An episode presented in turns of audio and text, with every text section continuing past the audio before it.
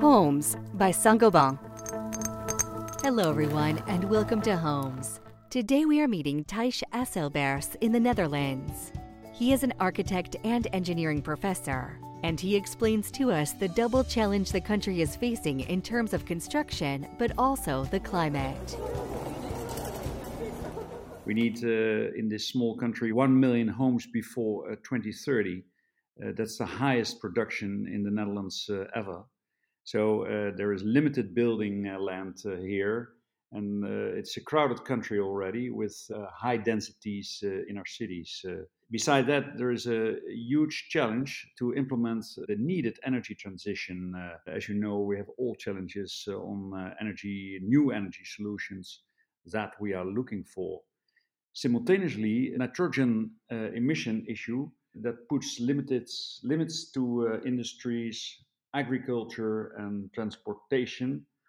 And uh, of course, also for the building industry itself. We need to find new solutions for CO2 reduction. We need more uh, prefabrication, uh, you could say, and more modular building. So we need to build not only on the building place itself, but we need to do it uh, in conditional areas and find out uh, how we can do this uh, and to improve these, uh, these systems.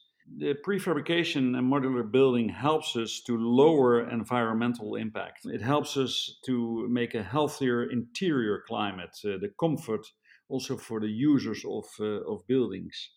It gives us also better financial insight in the cost of the ownership Beside that, we like to work, uh, especially uh, looking to the circular uh, solutions that we need to build open, uh, to make open design. And uh, uh, we need to think more in structures and infill systems. So there must be a separation between the long lasting structure and, let's say, the, the shorter period that infills in, in for example, housing will add it.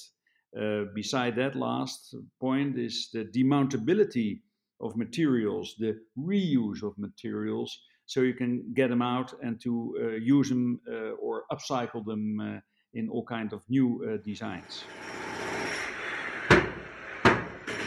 Acting as an architect, of course, who often takes the lead in the end in the process, uh, we have to change our attitude, uh, also, uh, for example, as designers, but also as engineers.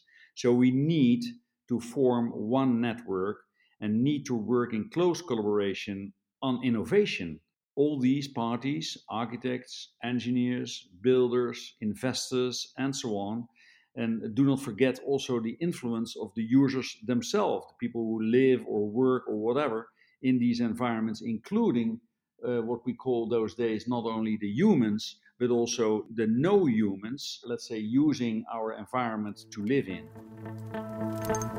This is the end of this episode.